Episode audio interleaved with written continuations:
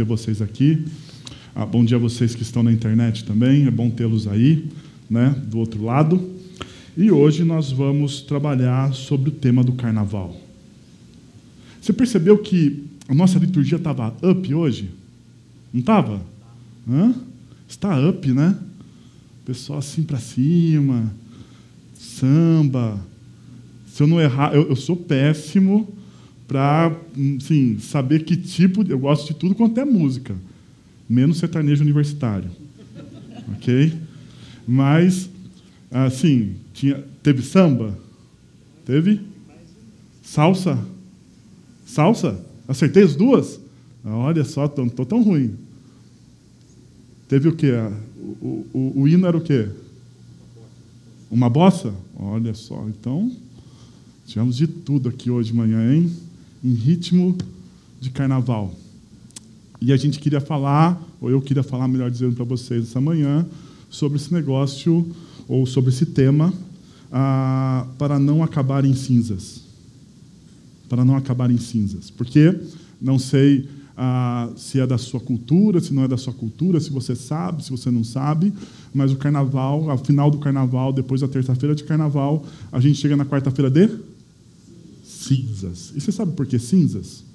Você, você tem a noção do que por que quarta-feira de cinzas? Hã? Humilhação. Isso é do, da cultura judaica, né? na cultura judaica, cinzas tem essa ideia de humilhação. Então, quando o povo pecava, depois logo de um, ah, de um, de um momento de, de purificação, né? Então o povo ia ao templo para se purificar, e nesse momento que o povo ia ao templo para se purificar, ah, eles queimavam os sacrifícios, eles pegavam a cinza, ah, ou sentavam sobre elas, ou jogavam sobre suas cabeças. Sobre suas cabeças. Na tradição católica romana, ah, você vai na quarta-feira de cinzas à igreja, e eles passam, e o padre faz um sinal da cruz com um símbolo de. com as cinzas. Se você não sabe, ah, ficou sabendo. Né? Ah, mas eu queria então, o carnaval ele nos dá esse sinônimo de felicidade desenfreada, não dá? Essa ideia de que você precisa ser feliz a todo custo, de qualquer forma. Então eu queria trabalhar com vocês esse tema, né? para a sua felicidade não acabar em cinzas. E para começar a pensar sobre isso, eu queria chamar a atenção de vocês a um filósofo, escritor, palestrante, Eduardo Gianetti. E ele, ele, é, ele escreveu esse livro chamado Felicidade, ah, e no livro ele diz o seguinte: a felicidade é a finalidade maior da vida. Se a felicidade é a finalidade maior da vida, o objetivo derradeiro ao qual tudo mais se subordina, então por que não viver em estado de embriaguez estática? Ser feliz. Ser feliz é só o que importa? Quem busca aqui a felicidade? Pergunta besta. Besta. Mas eu tenho que fazer para ser didático com você, quem busca aqui a felicidade? Todo mundo busca a felicidade, de alguma forma, de algum jeito, de alguma maneira. Todo mundo deseja a felicidade. Ser feliz é só o que importa?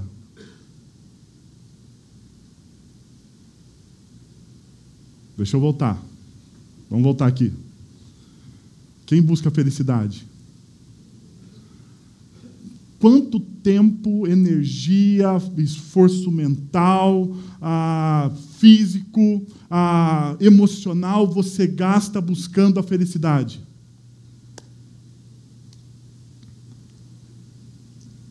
Quanto tempo, quanto esforço mental, físico, emocional você gasta buscando a felicidade? Hum? Quanto? Já fez, a, já fez assim a conta? Já fez? Deixa eu voltar à pergunta. Ser feliz é só o que importa?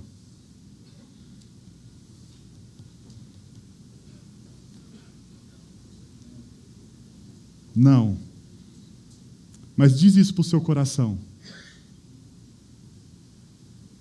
Diz isso, porque você pode falar, ah, você pode falar assim, não, Wellington, não, ser feliz não é o que importa. Tem muitas coisas a mais, tem muito, tem muito. Ah, ah, sei lá, mas pensa comigo, pensa comigo. Para que, que você quer ter dinheiro? No fundo, no fundo de todas as coisas, para que você quer ter dinheiro? Se você for honesto, para ter o quê? Para ter preocupação? Ah, para não ter. Ah, você fala assim, eu quero ter dinheiro para ter preocupação. Ah, até pode ter dinheiro com preocupação, mas não, né? Não. E atrás desse fato de você ter o dinheiro, tem o quê? Satisfação. Satisfação gera o quê? Felicidade. Por que, que você casa? Você pode falar assim para mim: eu caso para fazer o outro feliz.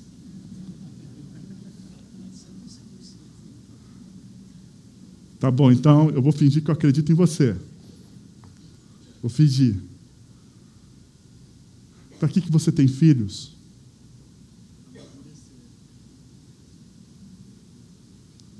Você fala assim, até para ser feliz, mas descubro que não. Ok? Não é? Você pode até pensar para ser feliz, mas descubro que não. Não é bem assim no final da história. Se a gente chegar à conclusão de maneira sincera, de maneira sincera, porque para resolver um problema você tem que ser sincero com você. Se você chegar à conclusão de maneira sincera que felicidade é o que importa de fato, a outra pergunta que surge é: o que me impede de ser feliz, então? O que me impede de ser feliz? E eu fui buscar esse negócio. O que me impede de ser feliz? O que me impede? O que, que os filósofos, o que, que o pessoal da psicologia, o que, que, o, o que, que me impede de ser feliz? O que, que me impede, de fato? Eu cheguei à seguinte conclusão, olhando, na verdade eu não, né? Busquei essa conclusão com pessoas mais inteligentes que eu, e eles disseram o seguinte: a autoconsciência filósofos, psicólogos, terapeutas, o pessoal que mexe nessa área falou: o que, que me impede de ser feliz? O que, que impede as pessoas de serem felizes? A autoconsciência, porque ela se torna um fardo. E ela se torna um fardo porque essa autoconsciência é a velha angústia inexplicável do espírito de nenhuma coisa. Olha que bonito a velha angústia inexplicável do espírito de nenhuma coisa. Nada me satisfaz. Nada me satisfaz. Eu tenho, eu busco, eu luto, eu conquisto, não está bom. Eu começo tudo de novo. Eu tenho, eu busco, eu luto, eu me aperfeiçoo, eu conquisto. Quando eu chego, eu pego, dura uma semana. Uma semana, mas não está bom. E daí você vive nessa angústia, buscando, buscando, querendo mais, mais amor, mais reconhecimento, mais admiração. E daí você fala: nunca está bom, mais dinheiro, nunca está bom. A velha angústia inexplicável que todo ser humano tem do espírito de nenhuma coisa. O poeta americano Walt Whitman, ele diz o seguinte em um dos seus poemas: Eu penso que poderia retornar a viver com, com animais, tão plácidos e autocontidos. Eu paro e me ponho a observá-los longamente eles não se exauram e gemem sobre as suas condições, sobre sua condição. Ele não fica. Você não vê os animais assim, por que, que eu estou assim hoje? Você não vê eles assim. Eles não pensam na complexidade da vida. Eles não gemem sobre sua condição. Eles não se deitam despertos no escuro e choram pelos seus pecados. Você não vê eles assim. Eles não se deixam, eles não me deixam nauseados discutindo o seu dever perante Deus. Nenhum deles é insatisfeito, nenhum enlouquecido pela mania de possuir coisas, nenhum se ajoelha para o outro, nem para os que viveram há milhares de anos. Nenhum deles é respeitável ou infeliz em todo o mundo.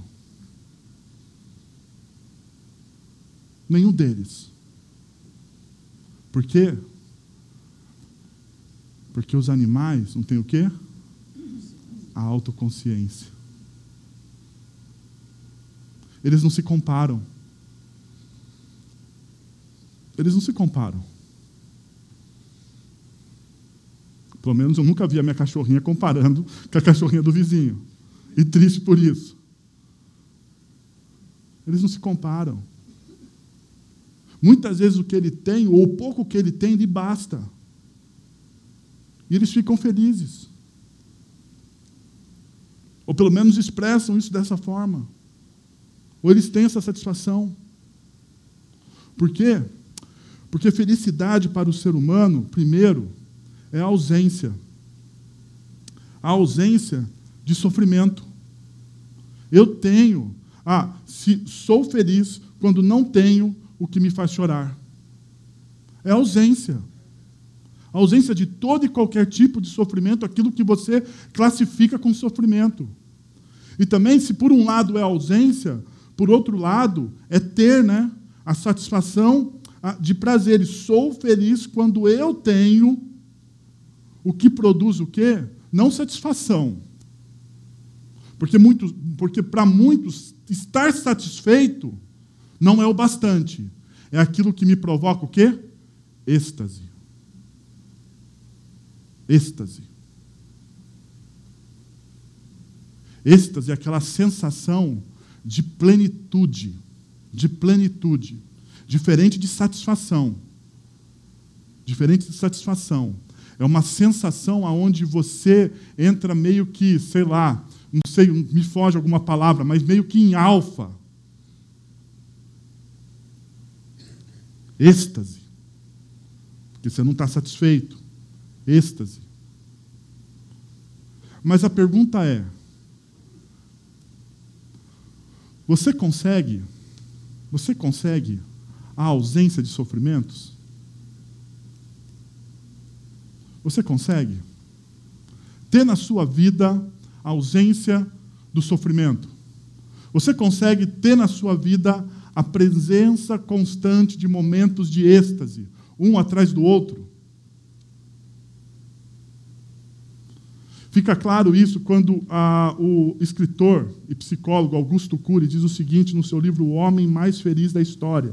Ele diz assim: a grande maioria das pessoas em todo o mundo falhou em desvendar os, os códigos da felicidade. Ricos queriam comprar a felicidade com seu dinheiro mas ela, mas ela bradou-lhes: Não estou à venda.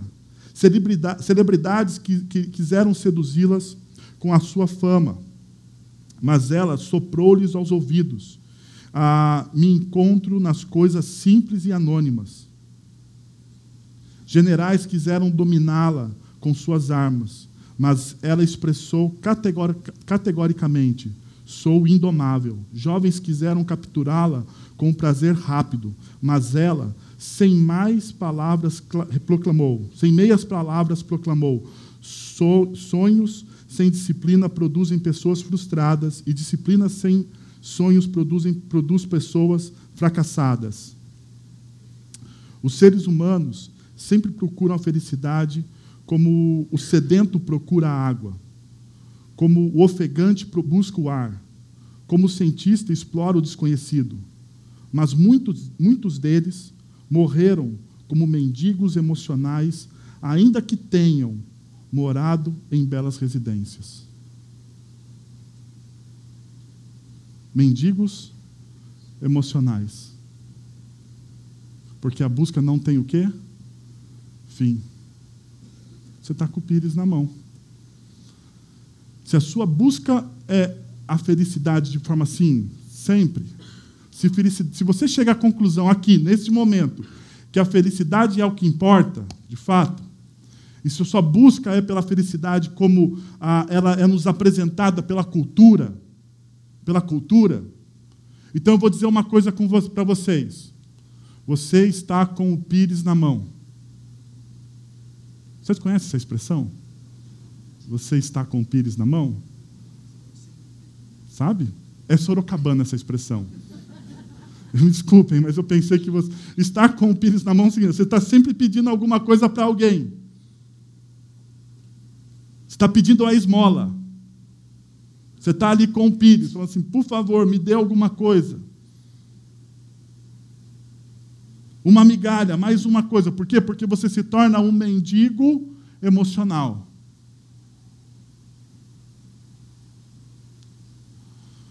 A questão, então, eu creio, eu sei, eu pintei um quadro aqui, que talvez para um domingo de carnaval, falando sobre felicidade, não seja o melhor quadro a ser pintado, ok? Ah, mas, mas, assim como vocês, eu também busco a felicidade. E eu creio nela. Eu creio num Deus que, me, que deseja que eu seja feliz. Assim, eu queria buscar com vocês, dentro de um texto bíblico, um caminho seguro para que a nossa vida não se acabe em cinzas. Que as nossas expectativas, que os nossos sonhos não se acabem em cinzas. Então, como que a gente faz isso? Ou aonde a gente busca isso? Eu queria ler com vocês a carta de Tiago, seu primeiro capítulo, que diz assim: Meus irmãos, considerem motivo de grande alegria o fato de passarem por diversas provações, pois vocês sabem que a prova da sua fé produz perseverança.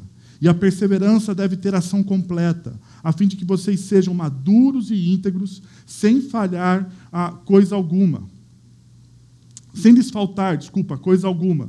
Se algum de vocês tem falta de sabedoria, peça a Deus, que a todos dá livremente, de boa vontade, lhe será concedida. Peça, porém, com fé, sem duvidar, pois aquele que duvida é semelhante à onda do mar, levada e agitada pelo vento. Não pensem que tal pessoa, ah, que tal pessoa, não pense tal pessoa que receberá coisa alguma do Senhor pois tem mente dividida e é instável em tudo o que faz. E é instável em tudo que faz. O contexto dessa carta de Tiago, Tiago ele tem essa carta no seguinte contexto: de acordo com a palavra de Deus, é possível ser feliz em meio à dor, ao choro, à doença e às crises.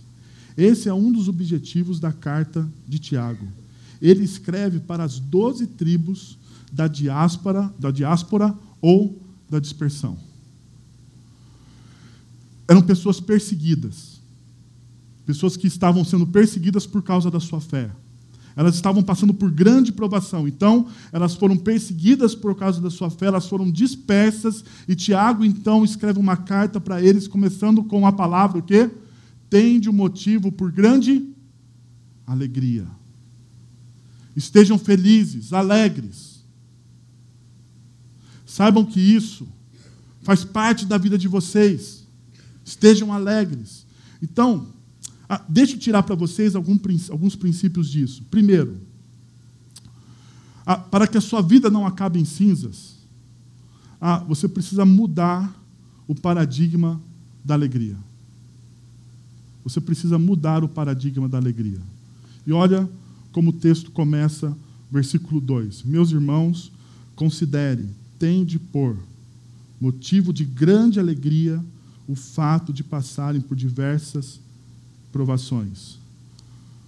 Tende o motivo de grande alegria. E aqui começa um conselho a mais contrassensual que existe na Bíblia.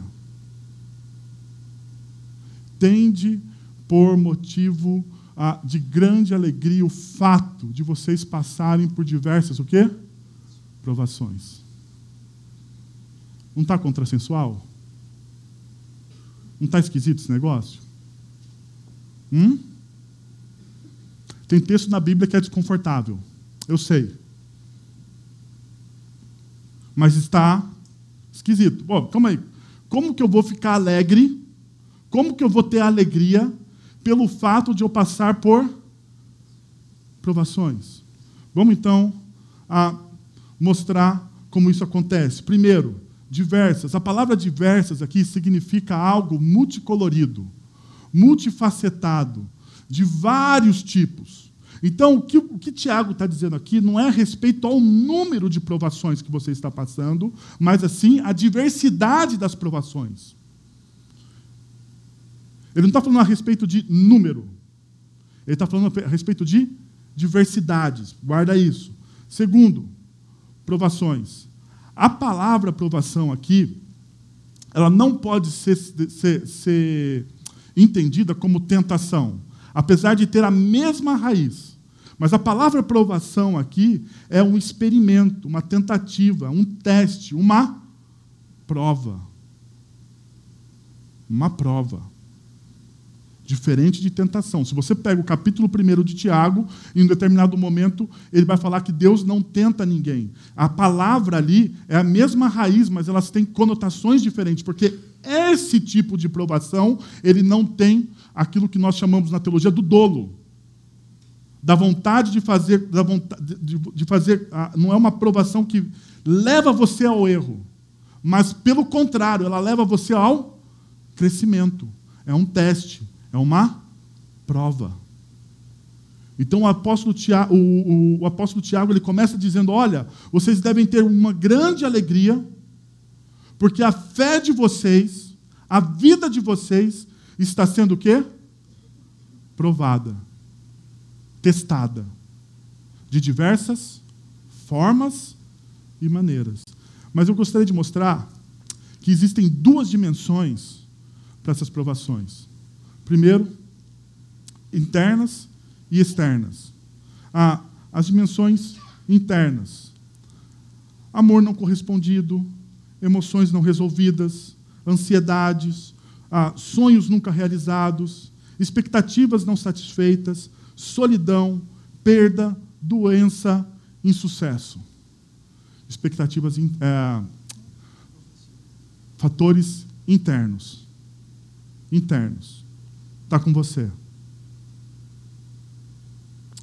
Amor não correspondido, emoções não resolvidas, ansiedades, ah, sonhos nunca realizados, expectativas não satisfeitas, solidão, perda, doença, insucesso. Interno. É seu.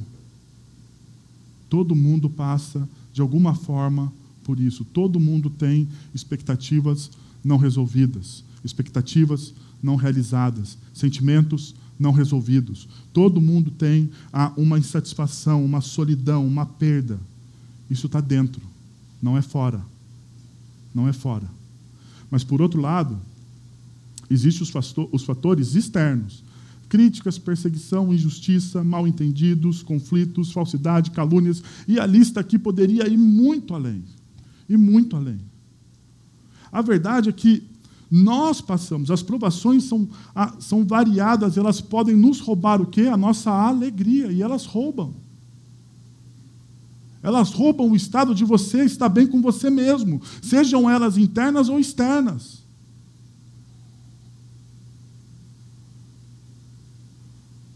A pergunta então passa a ser: como ter o quê? grande alegria. Primeiro, alegre-se pelos resultados que as provações podem produzir em você. Por cada fator, interno ou externo, você deve dar, você deve ficar alegre com os resultados que isso provoca em você. Porque, perceba, vem comigo, Maturidade vem com o quê? Hã? Maturidade vem com o quê? Ah, pensa na sua história e perceba quais momentos você teve um crescimento, seja profissional, emocional, em relacionamento conjugal, em qual momento da sua vida, em qual momento da sua vida ah, você deu um up, você deu um upgrade ah, naquilo que você é como pessoa. No momento de prova, não é? No momento de teste. Você olhou para uma situação e você pensou: eu não vou conseguir. Você olhou para uma situação e pensou: é impossível, por que isso está acontecendo comigo? Você olhou para uma situação e disse: é melhor eu parar. Porém, se você não parou, e se você enfrentou aquela situação, e se você resolveu aquele problema, você então fez o quê? Cresceu. Você cresceu. Por quê? Alegre-se pelos resultados que as provações podem produzir em você. Mude o seu paradigma. O paradigma de alegria nosso é que tudo tem que estar bem. Tudo tem que ser bom. Tudo tem que estar em paz. Mas perceba que muitas vezes Deus trabalha em nossas vidas não quando tudo está em paz. Deus trabalha em nossas vidas quando as coisas não vão bem. Não vão bem. E daí, o apóstolo Paulo, em Tessalonicenses, em 1 Tessalonicenses, capítulo 5, versículo 18, ele diz: deem graças em todas as circunstâncias. Ah, perceba uma coisa: ele não diz deem graças por todas as circunstâncias. Não diz por todas. Ele não está falando para você olhar para uma situação ah, desesperadora na sua vida ah, de, de, de, de problemas e você falar assim: graças a Deus porque eu tenho problemas. Não é isso que ele está falando. Mas ele fala ao contrário, que diante de uma situação de problema, você faz o quê? Você dá graças. Você dá graças. Segundo, A alegria depende, depende mais de saber quem Deus é e o que Ele faz por nós do que com os nossos sentimentos. A alegria depende mais em saber quem Deus é e o que Ele faz por nós do que com os nossos sentimentos. Deus ele não está preocupado, e aqui eu vou, ah, eu vou é, chocar algumas pessoas. Vou chocar algumas pessoas. Porque muitas vezes a, nós pensamos que Deus está preocupado com o quê? Com a sua felicidade, com a nossa felicidade.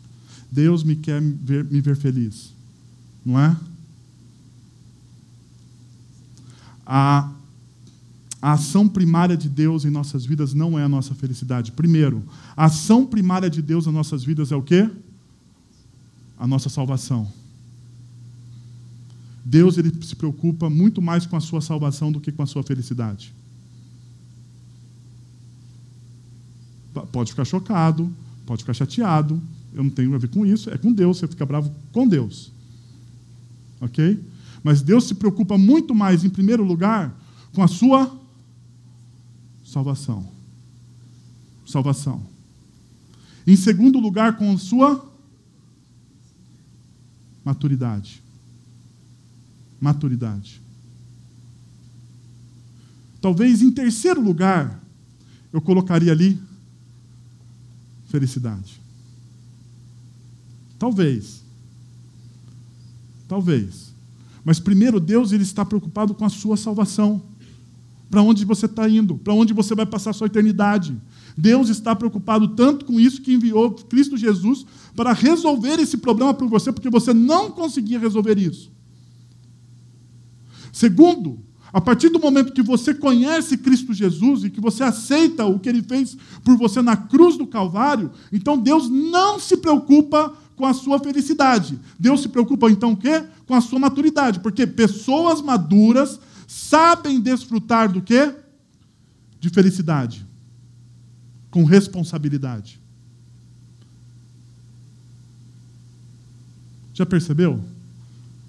Pessoas maduras, elas sabem desfrutar da felicidade com o quê? Com responsabilidade. Elas dão valor àquilo. Valor.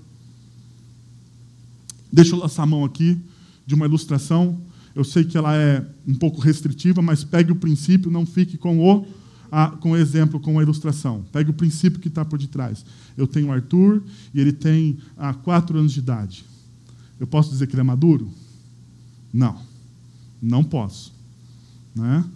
Ah, então o Arthur, quando ele ganha um presente, o que, que ele faz? Fica o quê? Feliz. Ele fala: Uau! Carrinho de controle remoto. Carrinho de controle remoto. Esses dias eu dei para ele uma roupa do Flash. Ele adora o Flash. Ele dormiu com a roupa do Flash. Ele ficou três dias sem tomar banho com a roupa do Flash. Não, brincadeira, ele tomou banho, mas ele ficou três dias com a roupa do Flash. Ele só tirou a roupa do Flash para tomar banho. E ele ficou ali, extasiado, alegre, feliz com a roupa do Flash. A pergunta foi: quanto tempo durou? Três dias. Três dias. Por quê? Porque ele não sabe aproveitar. Porque ele não sabe o valor. Porque ele não tem maturidade para reconhecer o quanto aquilo, aquilo, a roupa do flash, custou para alguém dar para ele. E se ele não tem maturidade, e se ele não sabe o valor, ele não vai fazer o quê? Não vai dar valor. Não vai dar valor. Perceberam? Deus ele se preocupa em primeiro lugar com a sua salvação. Deus ele se preocupa com a sua maturidade. Porque se você tiver a salvação e se você for maduro, você vai saber desfrutar o quê? Da felicidade. É isso que Deus se preocupa. Deus não está agora, de maneira primária, se preocupando com os seus sentimentos.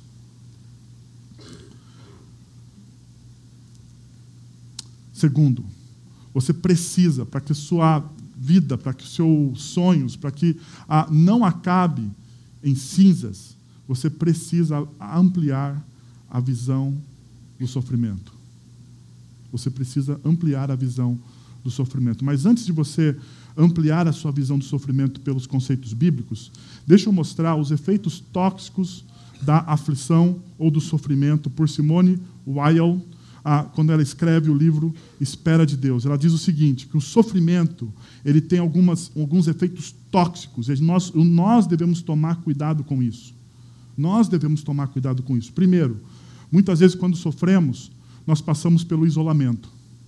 Pelo isolamento. Uma barreira se levanta entre nós e os nossos melhores amigos, porque nós nos afastamos ou porque eles se afastam de nós isolamento. Quando sofremos, há muitas vezes pessoas, quando sofrem, elas se, elas se isolam. Elas não compartilham. Isso pode estar acontecendo com você. E isso é tóxico para a sua alma. Você pode estar passando por um momento de grande provação na sua vida, de grande teste da sua fé, e ao invés de você se aproximar de pessoas que têm a mesma fé que você, de você começar a orar com essas pessoas, de você abrir o seu coração, você faz o quê? Você se isola. Por um outro lado, se você conhece alguém que está passando por um sofrimento, por uma grande provação da sua fé, você não deve fazer o quê? Isolar a pessoa. Você não deve isolar a pessoa. Você deve ir atrás dela. Perceba que sofrimento muitas vezes levantam o quê? Barreiras. Muitas vezes as barreiras são porque as pessoas se afastam ou porque nós muitas vezes nos afastamos de quem está sofrendo. Segundo, uma outra, um outro sintoma desse, dessa intoxicação da alma: implosão.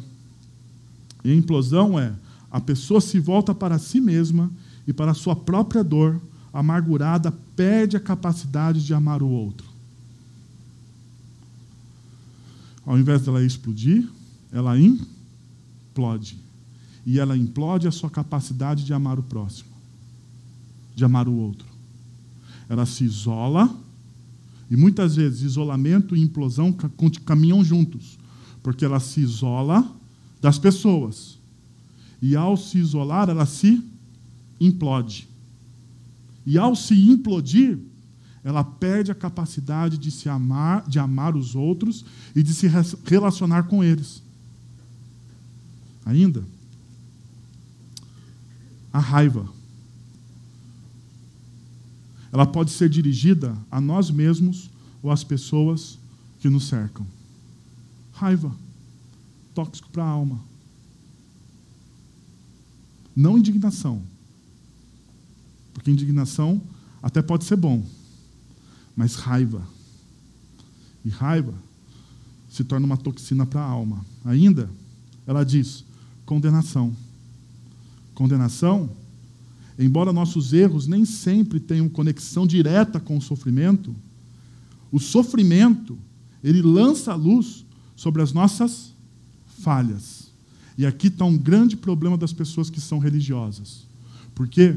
Porque elas olham para um Deus que retribui quando o filho acerta ou quando o filho erra. Ela fala assim: não, eu estou passando por isso porque, afinal de contas, eu errei. Não, nem sempre é isso.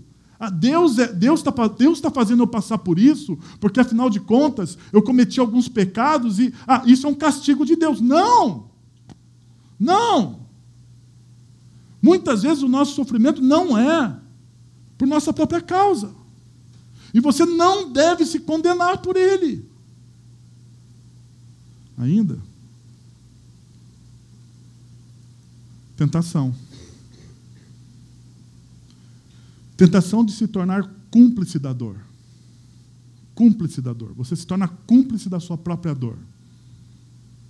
Ao invés de você se apartar dela, você vira um companheiro. Hã? Quando eu era criança, tinha um desenho, ah, eu não lembro que era um leão e uma hiena. Vocês lembram? Do leão e da hiena? Isso faz muito tempo. Né? Ah, e daí a hiena, toda vez que dava alguma coisa errada, ela falava assim: ó oh, dia, ó oh, céus, ó oh, azar. Ó vida. Ah, ó vida. Ó, tá vendo? Ah, você percebeu que o Alexandre ele, ele assistia esse desenho. Né?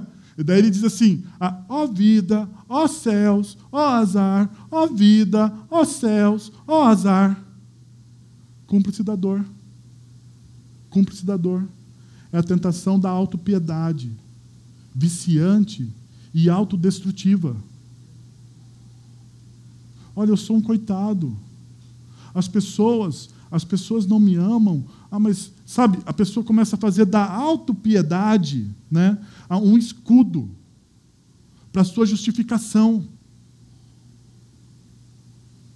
E elas querem chamar atenção não por suas virtudes, mas por suas falhas, pelos seus erros. Então elas usam isso para atrair a atenção das pessoas e todo mundo olhar para ela e falar assim: ah, realmente, ele é coitadinho, ah, realmente, ah, coitadinho dele, ah, vamos dar uma força para ele. Por quê? Autopiedade.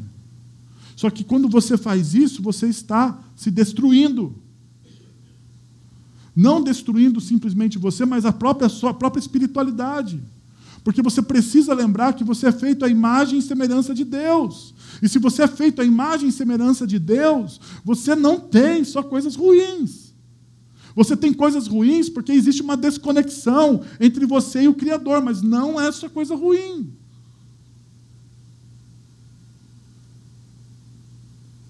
Isolamento, implosão, raiva, condenação e tentação. Muitas vezes essas toxinas da alma, elas caminham juntas. Em alguns momentos, pessoas têm algumas mais afloradas, outras menos, mas quando você olha para essas toxinas, você tem que se perguntar: o que está acontecendo comigo? O que está acontecendo comigo? E ampliar a sua visão. Agora perceba o que o texto bíblico diz ah, ah, em Tiago, no capítulo 3, no versículo 3, desculpa. Pois vocês sabem que a prova da sua fé produz perseverança. Ah, pois vocês sabem. Ah, a palavra aqui é uma esse verbo, o saber aqui, é o gnosco. E ele está em uma forma prolongada. Ele está uma forma prolongada, ou seja, ele, pa, ele passa a ser um particípio com uma força de imperativo. Então seria mais ou menos assim: é você olhar para esse texto, você, pois vocês sabem, como se fosse uma ordem. Tomem conhecimento de, adquiram o conhecimento, percebam que, entendam que, a prova da sua fé. A prova da sua fé. As suas provações, elas produzem o quê? Perseverança. Perseverança. E, gente, algumas coisas nós só aprendemos quando nós passamos por elas. Não adianta. Você pode até falar de sofrimento ou de dor de maneira teórica. E deixa eu mostrar para vocês alguém que fez isso. Ah, como vocês sabem, eu gosto muito do C.S. Lewis. E o C.S. Lewis, em 1940, ele escreveu um livro chamado O Problema do Sofrimento. Em 1940, ele escreveu um livro ah, teórico, ah, filosófico, respondendo qual é o problema do sofrimento. Se você não leu, você pode ler, excelente livro para você ler. Ah, e a frase mais ah, conhecida desse livro é essa: Deus sussurra em nossos, em nossos prazeres e grita em nossas dores. O sofrimento é um megafone de Deus para o um mundo surdo. Que frase! Porque a tese do livro do problema do sofrimento Deus nos convida a Ele através do sofrimento. Deus nos chama a atenção através do sofrimento. O sofrimento nos leva, nos caminha, cria conexões com Deus. Esse é o texto. Mas tem uma coisa: C.S. Lewis, em 1958, ele conhece, ou ele casa-se com Joy Davidman. Joy Davidman se torna a esposa de C.S. Lewis ele já tem uma, uma certa idade, ele se casa. E é um amor arrebatador. Arrebatador. Se você gosta de biografia, eu gosto, você pode pegar a biografia do C.S. Lewis, feita pelo. Agora esqueci. Mas ah, tem uma das biografias deles que conta especificamente sobre isso. Ah, é um filme, chama-se Terra das Sombras. Ele conta esse episódio ah, do, do conhecer da, da esposa, a, da morte da esposa e, e, e falecimento da esposa. Que em 1960, Joy ela morre de câncer. 58 ele se casa, um amor arrebatador. Em 1960, ela morre de câncer. Detalhe: a mãe de Lewis morre de câncer. a mãe de Lewis morre de câncer. Enquanto Joy está enfrentando a doença, Lewis está escrevendo um diário. Enquanto Joy enfrenta uma doença terminal, ela tem câncer nos ossos, ela vai definhando, ela vai ficando em uma cama, o sofrimento dela é prolongado. Lewis, ele está revendo revendo e escrevendo um diário sobre a, o sofrimento. Desse diário nasce o livro Anatomia de uma Dor. Anatomia de uma dor, a experiência do luto.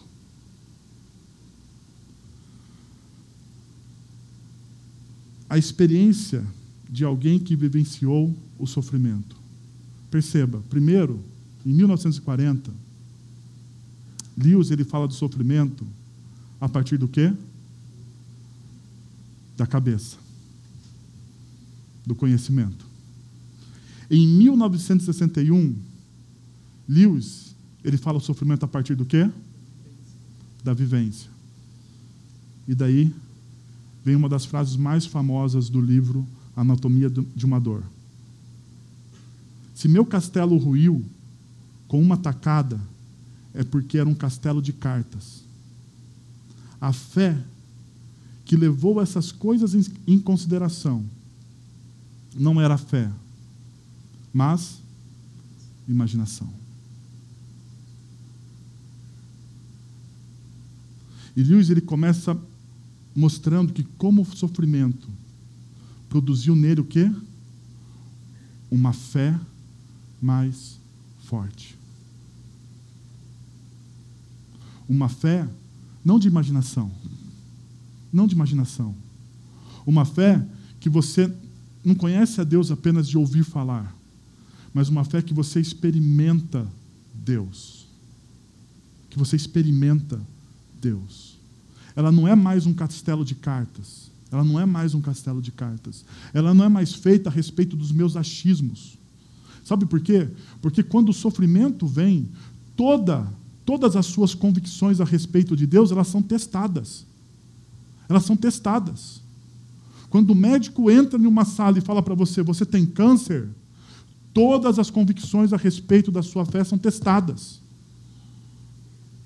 Quando você ouve que alguém que você ama tem uma doença que é incurável, ou quando o seu negócio quebra, ou quando vem o divórcio, a sua fé é testada, todas as suas convicções. Porque uma coisa é você parar, levantar as mãos, como nós tivemos aqui, samba, salsa e bossa nova. Nós levantarmos a mão e nós olharmos e falamos assim: que maravilha, que bom, que legal, Deus é bom, Deus é maravilhoso, Deus é fiel, está tudo bem. E quando não está tudo bem? Você é capaz? Você é capaz de orar? Não estou falando de levantar a mão. Eu não estou falando de você falar que tudo é bem, está tudo bem. Mas quando você, quando você passa por uma situação, você é capaz de orar? De orar?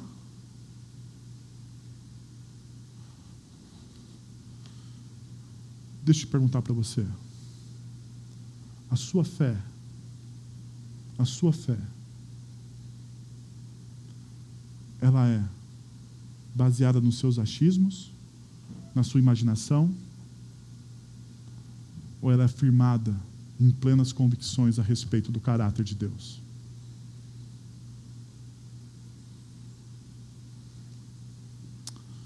O texto continua, o te, e, e, e daí o texto diz que ela produz o quê? Perseverança, estabilidade, consistência, constância, tolerância, resistência, determinação. A fé, quando é testada, ela produz perseverança. A revista atualizada, que é uma tradução mais antiga, ela falava, ela falava de paciência. Mas eu não gosto dessa palavra paciência, porque paciência, muitas vezes, ah, parece que você é meio assim, ah, inerte, você não precisa fazer absolutamente nada. A palavra que eu mais gosto para traduzir aqui é resistência. A sua fé, quando ela é provada, ela produz o quê? Resistência. Ela produz constância. Ela produz estabilidade. Ela produz determinação. Você não fica abalado e desesperado. O seu coração não é tomado pelas toxinas da alma. O seu coração reverte as toxinas da alma, porque você crê no caráter de um Deus bondoso. E daí, perceba, o versículo 4 diz: deve ter o quê? Essa perseverança, ela deve ter o quê? Ação completa, a fim de que vocês sejam maduros e íntegros. Perceba, maturidade, integridade, sem lhes faltar coisa alguma. Sem lhes faltar coisa alguma. O sofrimento vem, se torna resistente à sua fé a sua fé se torna resistente. Ela tem uma ação completa em você. Ela te torna você maduro e te torna íntegro. Maduro e íntegro. Para que não te falte coisa alguma. Segundo, terceiro, para não acabar em cinzas, você precisa pedir sabedoria. Eu fiquei buscando um outro slogan para isso, mas a única coisa que eu achei adequada foi pedir sabedoria. E perceba comigo como que é interessante. Verso 5. Se algum de vocês tem falta de sabedoria, peça a Deus, que a todos dá livremente, de boa vontade, e lhe será concedida. Perceba, se você tem falta de sabedoria, peça a Deus. É o mesmo bloco do texto. E Tiago ele vem falando do quê? De provação, de sofrimento, de perseguição, de angústia, de dor. E quando você vai, quando ele vai dar o conselho do que você precisa fazer para passar por tudo isso, ele fala o quê? Não é estranho? Porque eu fiquei pensando assim: o que, que eu pediria? Ou qual seria o meu conselho no lugar do Tiago? Eu falava: peça para Deus livramento. Peça para Deus resolver o seu problema. Porque afinal de contas, você está enrascado. Você está num grande problema. Então você faz o quê? Diante de tantas coisas, você olha e fala assim: Deus, eu não sei lidar com isso, por favor, resolve o meu problema.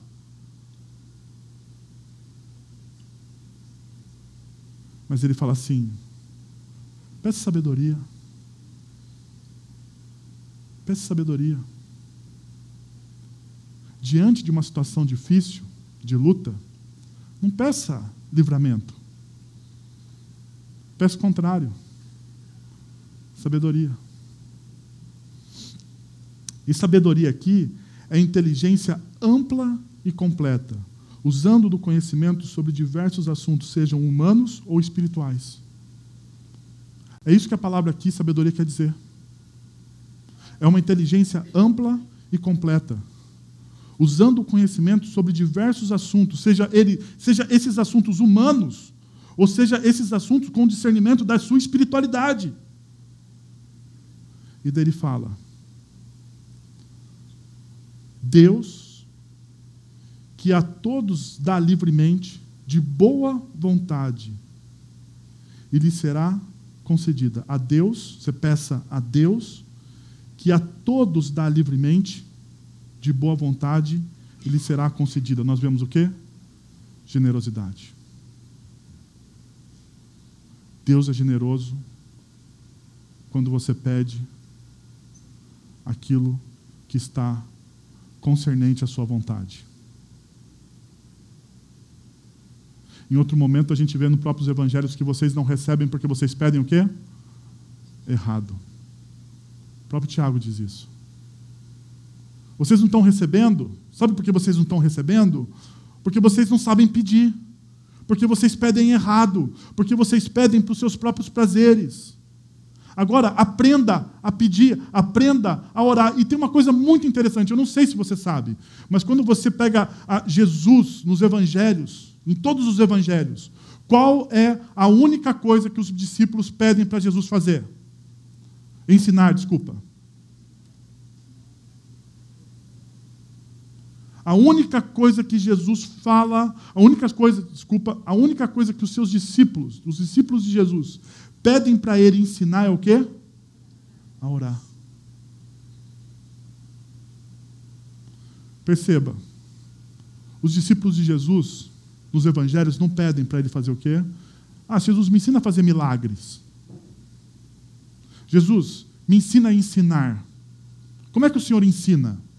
Me ensina, me dá um know-how de como cativar pessoas e ensinar pessoas com boas palestras. Jesus, não, não tem. A única coisa que os discípulos falam, falam para Jesus ou pedem a Jesus é: Jesus, ensina-nos a orar. Porque nós não sabemos. Pergunta: eles não sabiam? O que vocês acham? Eles sabiam orar. Eles vinham de uma espiritualidade judaica. A espiritualidade judaica é marcada por orações. Mas eles não sabiam orar da forma correta da forma correta. E daí, Tiago mostra isso para a gente. A primeira coisa que você deve pedir diante das lutas e provações, para você manter o seu coração alegre, não é pedir o livramento, a solução instantânea, mas você primeiro peça o quê? Sabedoria. Sabedoria. É interessante, a gente percebe a generosidade de Deus em Romanos capítulo 8, versículo 82. Eu acho que está errado esse versículo, mas depois eu vejo certinho para vocês. Porque não deve ter 82 versículos no, no livro, na carta, no, no capítulo 8 de Romanos, tá bom? Então, me perdoem, saiu a mais ali. Aquele que não poupou seu próprio filho, mas o entregou, entregou de, a, por todos nós, como não nos dará juntamente com Ele e de graça todas as coisas? Se Deus, perceba a generosidade de Deus, se Deus é generoso em entregar Jesus por você, ele não poupou Jesus por você, ele entregou Jesus. Jesus passou por todo o sofrimento possível na história por você, por amor a você. Como também ele não vai dar todas as outras coisas? Todas as outras coisas.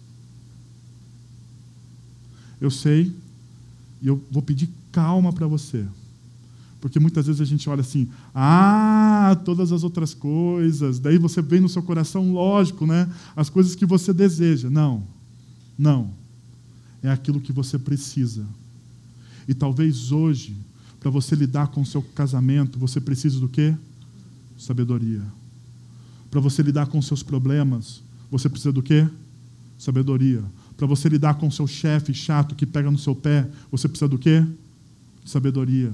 Para você lidar com aquele seu amigo que está tentando passar o tapete você, em você na empresa, você precisa lidar com o quê? Com ele? Com sabedoria. Com sabedoria.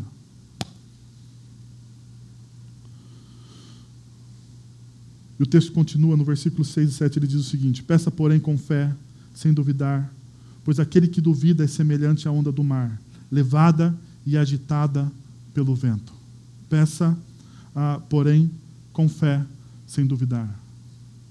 Peça sabedoria, mas peça sabedoria com fé e não duvide, porque se você, quando você duvida, você se torna como a onda do mar.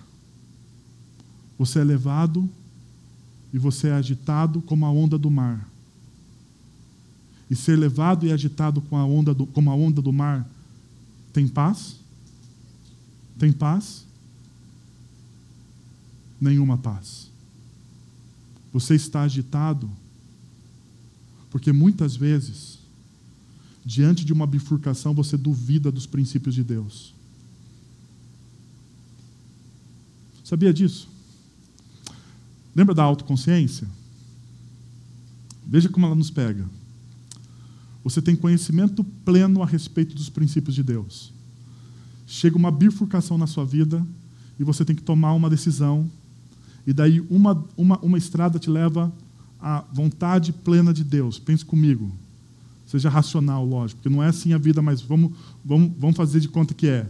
Um caminho, vontade de Deus plena, só que você tem que assumir as responsabilidades que essa vontade plena de Deus ah, vai te conduzir. O outro caminho, princípios, princípios seculares. Princípios seculares, a forma comum de lidar com a vida. Você está na ponta para fazer a escolha. Para onde você vai? Você está em paz? Não. Você é tentado a fazer o que muitas vezes? Hã? O mais fácil o mais fácil. E nem sempre o mais fácil é o caminho do reino, é o caminho de Deus.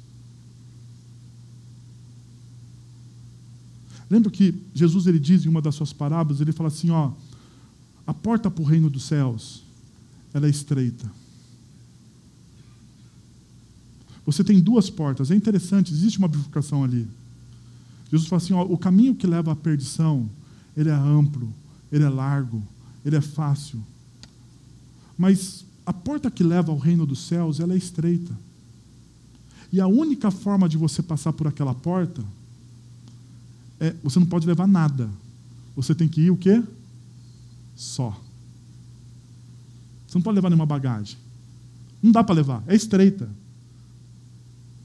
Ela é estreita. Se você levar uma bagagem, não vai dar certo, porque não vai passar. Você tem que levar somente aquilo que você precisa. Porque se você levar mais do que você precisa, não vai dar certo. Mas qual é a mais confortável?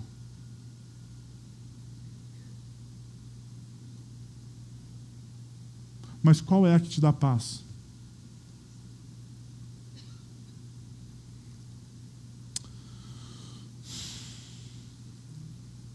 Diante das dificuldades da vida, a gente tem que aprender a olhar como Deus olha.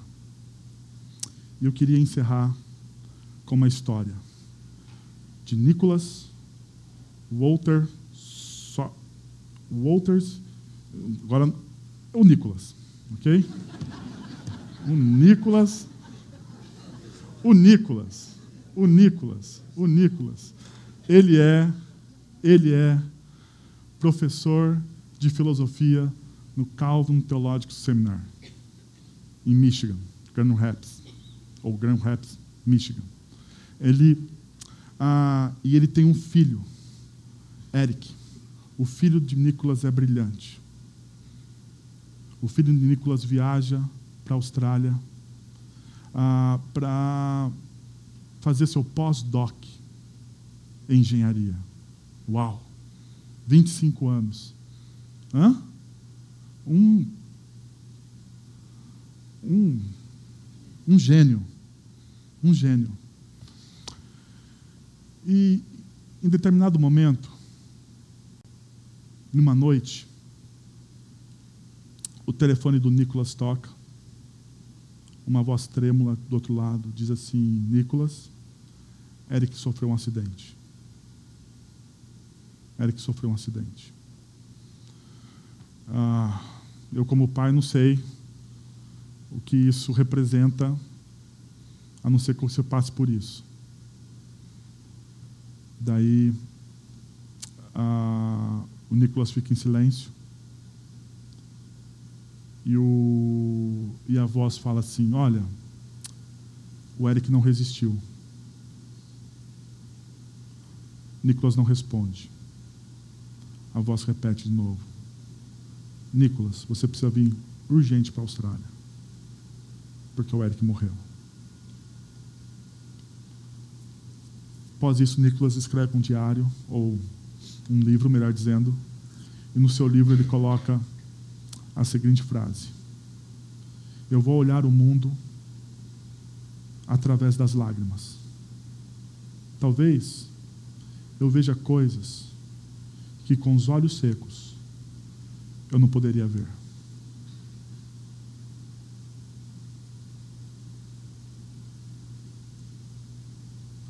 Deixa eu te perguntar para você, com sinceridade no seu coração.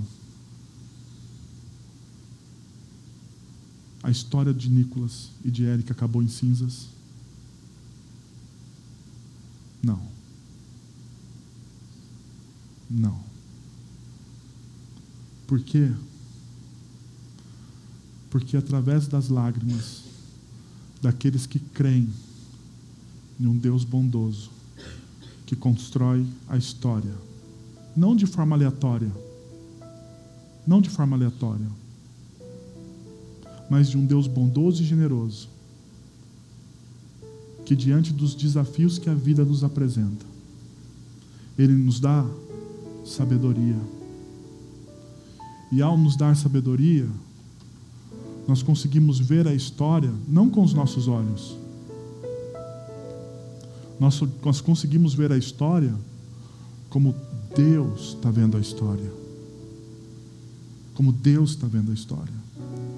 E mesmo diante de uma dor tão terrível, tão terrível, Ele diz: talvez eu veja coisas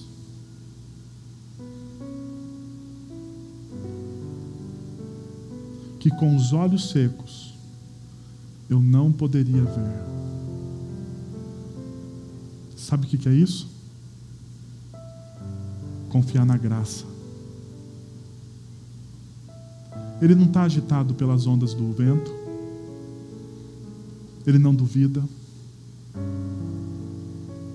mas simplesmente ele percebe a graça de Deus mesmo diante de notícias que tentam roubar a nossa paz. Deixa eu voltar ao primeiro versículo de Tiago e dizer: tem de motivo de grande alegria o fato de você hoje estar tá passando por dificuldade, por provações a sua fé está sendo testada. Mas sabe o que vai acontecer?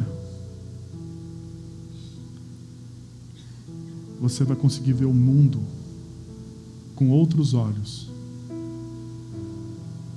As lágrimas vão trazer novas cores. E você vai perceber o que? A graça. A graça.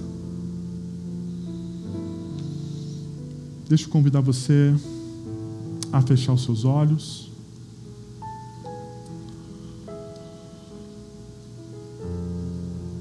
E a buscar esse Deus gracioso. Senhor, nós estamos na tua presença nessa manhã. Nós passamos por lutas, dificuldades, aflições. Nós temos palavras, Senhor, porque nós não sabemos como orar. Ensina-nos a orar, Jesus. Faz como o Senhor fez com seus primeiros discípulos. Ensina-nos a orar a tua oração. Que o teu reino venha, que o teu nome seja santificado. Que não nos falte, ó Deus, aquilo que nós precisamos. Que o Senhor nos dê a cada dia o nosso pão.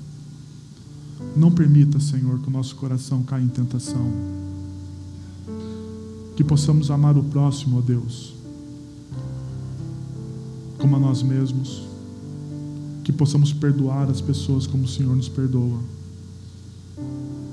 Nos ajuda nisso, Senhor e que a cada lágrima aqui derramada, as cores se renovem. Não porque o sofrimento não existe, o sofrimento existe e nós não negamos ele, mas porque